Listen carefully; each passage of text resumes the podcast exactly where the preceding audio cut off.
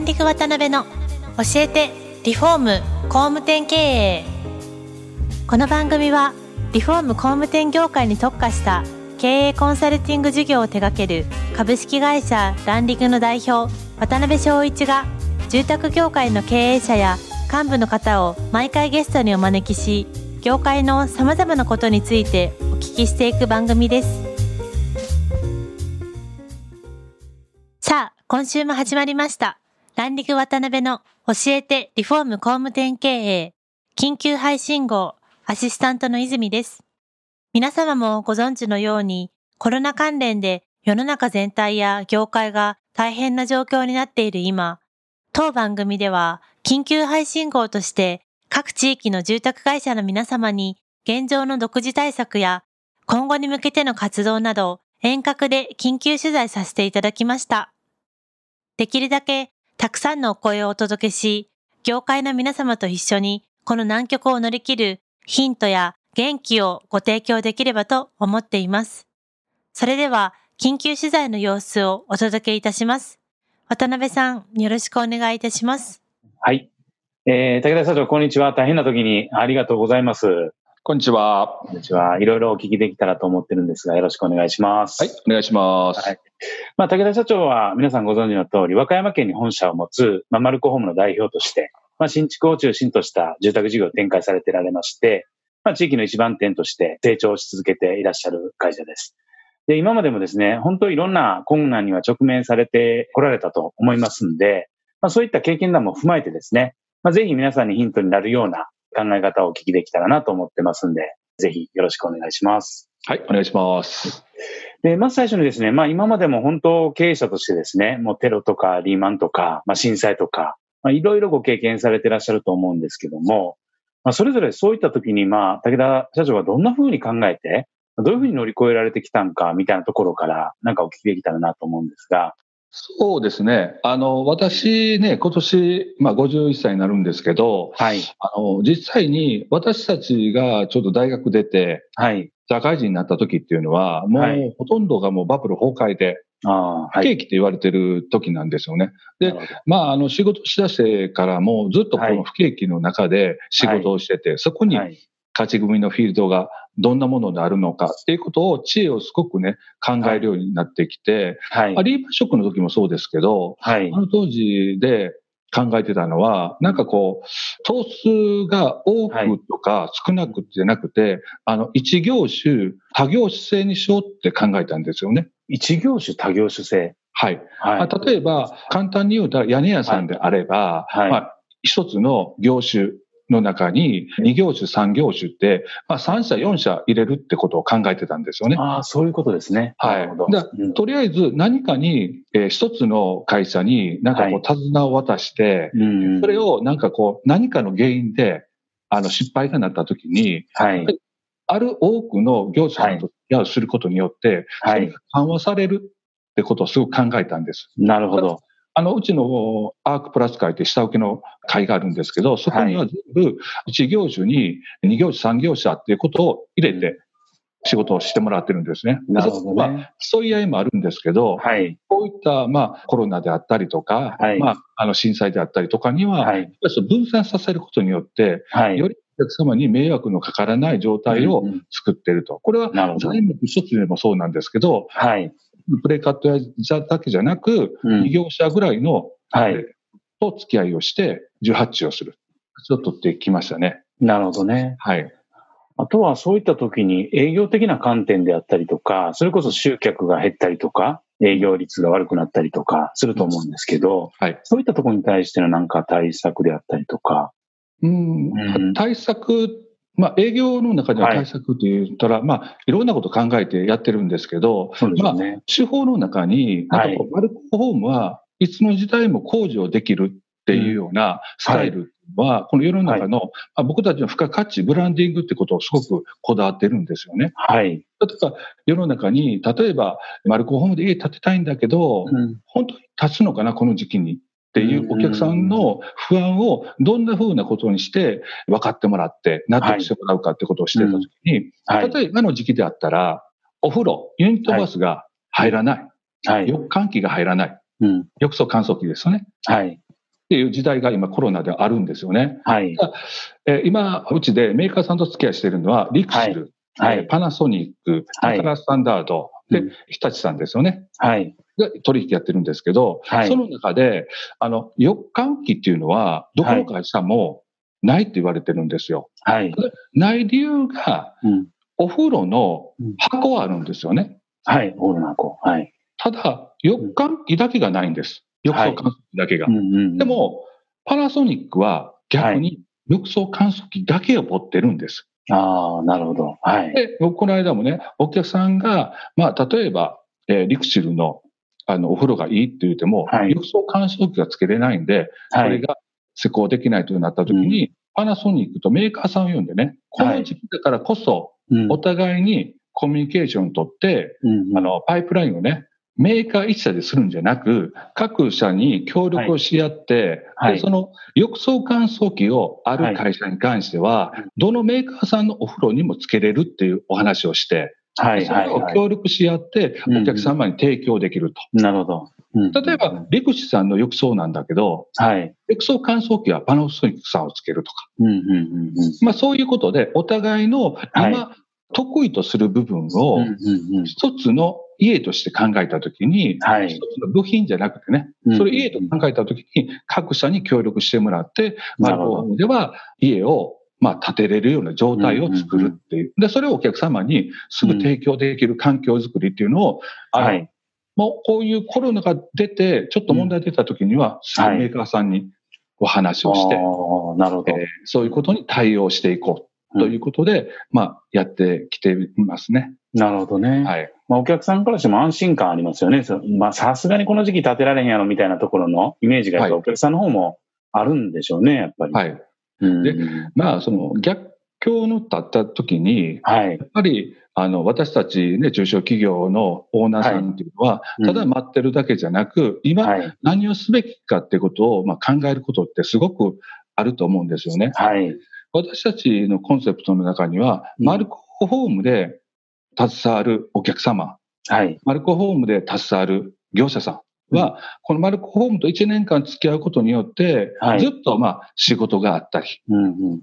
まあ例えば感動があったり、はい。ということをテーマで、まあ従業員とすごくお話をするんですよね。はい。で、私たち、その家を売る営業っていうことに関しては、はい、あの、マルコは、まあ、あの、うちの下請けもそうですけど、うんうん、あの OB のお客さんからの紹介受注中も40%あるんですよね。ああ、結構な割合ですね。はい。それってどういうことかって言ったら、やっぱりその安をどんなふうにするか、うん、アフターの付き合いをどんなことするかってことをすごく考えてするんですよ。はい。で、業者さんの人も、なんかこう、中小企業ですから、うん、下請けになってきたときに、職とかがい。っぱいいるんですよね。はい、そうですよね。メーカーさんもいますけど、ね。うんうん、でもそのメーカーさんも職人さんも、はい、私はそれ営業活動の中じゃないんですね。仲間として付き合いしてるんですけど、はい、後には営業の、あの、その受注にもつながってくるんですけど、はい。うん、今回こういったコロナの加減で、はい、マルコホームとしてはね、あの、はっきり言って、受注の残受注っていうのが、はい、あの、大体80頭以上持ってるんですああ。1年間。なるほど。なるほど。今から工事なくなっても80頭の受注をするっていうのは、これは東北の震災の時に、はい。自分のとこが仕事没にあたって在庫を持たないといけないっていうような経営スタイルに変えたんですよね。うん、なるほど。はい、今まではなんかギリギリの頭数で着工して、はい。用意してってやってたんですけど、在庫投数を持とうっていうことで、はい。今はだいたい平均、うん、50から80ぐらいの在庫を持って、なるほど。それが1年間の仕事の材料にするっていうふうに持ってきたんですよね。なるほどね。それを持っていることの強みによって、今回コロナでも、はい、あのうちと携わる、うん、あの下請けの業者さんも、はい。で、これから資金衝突っていうか、材料を先買いをしないといけない。時期が来るんですよね。うん、そうでしょうね。で、はい、マルコフも当然、今回みたいに、不義が世の中でなくなるって言ったら、はい、あの1日で1年間の釘を用意したんですよね。はい。あの、まあ、トイレがなくなるってトイレを先に買って、注文してっていう、はい、そういうことをしたんですけど、はい。あの、電気屋さんとかね、はい。水道屋さんとか、さすがに電気の配線を買うとか、はい。水道屋さんの配管を買うっていうことはマルコホームはできないんですよね。そうでしょうね。はい。だから、下請けの設備屋さん、電気屋さんにそれを先に買ってもらうと言ったときに、その人たちも先立つお金がいるわけですよね。そうですね。はい。それを私たちは銀行ともタイアップしながら、はい。マルコホームは、あの、この業者さんとは1年間100%の取引をすると。なるほど。はい。そういうプレゼンを作るんですよね。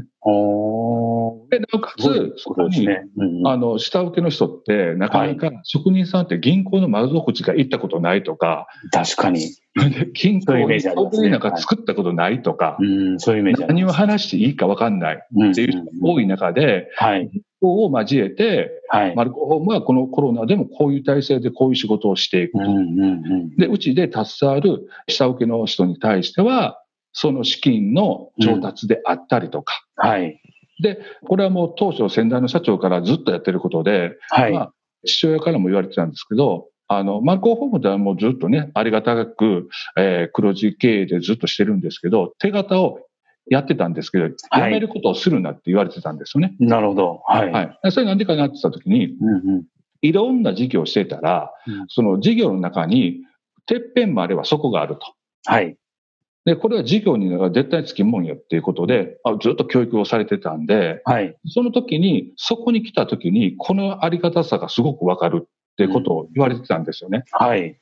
今のところ私が経営を携わって20年間は、はいまあ、リーマンショックもありましたけど、そういう面では、あの、ありがたく、そこに、あの、すごく無理な姿勢で経営をしたわけじゃないんですよね。はい。ただし、今回コロナに対しては、うん、ことを話をして、まあ、マルコホームも歴史があって、はい。これ、ブランド価値を作って今までやってきたんで、銀行はこのコロナだからっていうことで、マルコホームの名前の入った手形に関しては即割り引いて、はい。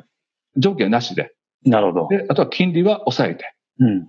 ていうことをお話しできるようにさせてもらって、で、取引先はもう言うたらそれは期限が来なくても、まあ言ったら無金利でそれを割ってくれるとか。うんいう話をつけて、業者の人たちも、やっぱりこの時代だけど、動きやすい状態を作る。これが僕たちのこの営業活動。なるほどね。で、人が人を呼ぶような形を取ろうっていうのは、震災の時もそうでしたし、リーマンも今回のコロナも、そういうことをずっとやってきましたね。はい。はい。すごい、それありがたいですよね、皆さんにとっては。そういうこと、仕組みとして。僕たちも、あの、はい、自分たちで仕事をしてるんじゃなく、うん、チームの中では、うちの下請けも仲間で、家族であるわけですから、うん、その人も、やっぱりこういう時代でも安心っていうプロセスは持って接したいなっていうのがありますんで。なるほどね。はい。はい。ではちょっとあ、そろそろ時間にもなってきたんですが、武田社長のところは本当昔から本当テレワークも含めて、まあ先進的にやられてこられた会社さんだと思うんですが、やっぱこれから消費者のマインドとかも変わっていって、もうそういうこう営業のあり方とか、それこそお客さんとのコミュニケーションのやり方っていうのは劇的に変わってくると思うんですね。はい。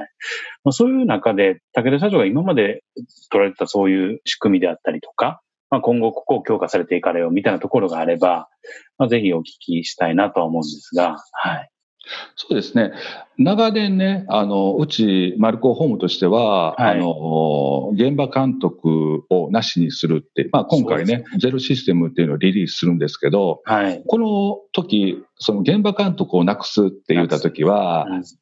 当時は、まあ世間もそうですし、はい、まあ会社内でも、まあすごくね、風評というか、まあ、はい、あの、理解をしてくれてくれなかった人がいっぱいいたんですよね。うんうん、でも、震災の時もそうでしたし、はい、今回のコロナもそうですし、まあ当初のマルコホームと違って、うん、マルコホームはもう現場で行かなくても、現場が進むっていうような、まあシステムで運営していますんで、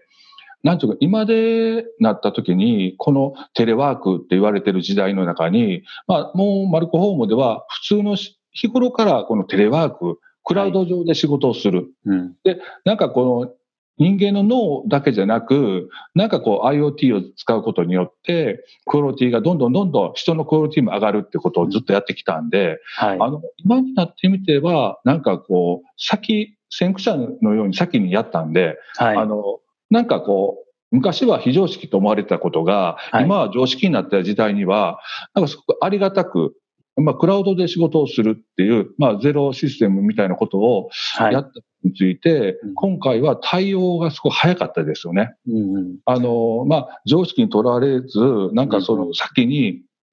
自分たちがやってきたことが、こういう時代でもなんか稼働することは、すごくありがたかったな。うん、はい。本当になんかこれね、あの、当社はクラウドで、まあ、例えば現場に行ったら危ないとかあるじゃないですか。はい、今回コロナであったら感染をするとか、はい、社員もそうです。社員のまあその健康状態も守ってあげたりとかするのも大事なんですけど、はい、3年前にも不具合があったんですね、和歌山では。はいはいはい。あの時も、うちのバルコンホームのスタッフは、全員風害で、和歌山が結構台風でぐちゃぐちゃになってる時も、ありましたよね。はい。あの、事務所から出ないで、テレワークで全部対応しなさいってあったんですよね。うんうんうん、その時も、テレワークだけで、クラウドで対応できたっていう自信が、今のコロナの対策にも結構頼りになる。なるほどね。システムになってきましたね。はい。まあそこまで影響は今のところ受けられてないっていうことなんですよね。そうですね。逆に言うと今のところは、そういう今までやってた普通の仕事の中の、一家の中でやってるぐらいのレベルですね。なるほどね。はい。いやいろいろちょっとお聞きできたんですけど、まあ今回はマルコホームのですね、まあ武田社長にいろいろお話をお聞きできたんですけども、まあいろんなヒントがまあ含まれてたんじゃないかなというふうに思います。で、もしですね、お聞きの皆様の中にぜひ僕も情報提供していきたいみたいな方がいらっしゃれば、まあ、ぜひご連絡いただきたいんですが、また、あの、もう少しですね、まあ、詳しく武田社長にこういったことも聞きたいみたいなことがありましたら、ぜひ番組の LINE などにメッセージでご連絡いただければと思ってます。では、武田社長、本当お忙しいところありがとうございました。いや、はい、ありがとうございます。今回も、ランディグ渡辺の教えてリフォーム工務店経営をお聞きいただき、ありがとうございました。番組では、渡辺や住宅業界の経営者、幹部の方へのご質問を募集しています。ウェブサイトランディグにあるお問い合わせフォームよりお申し込みください。お待ちしています。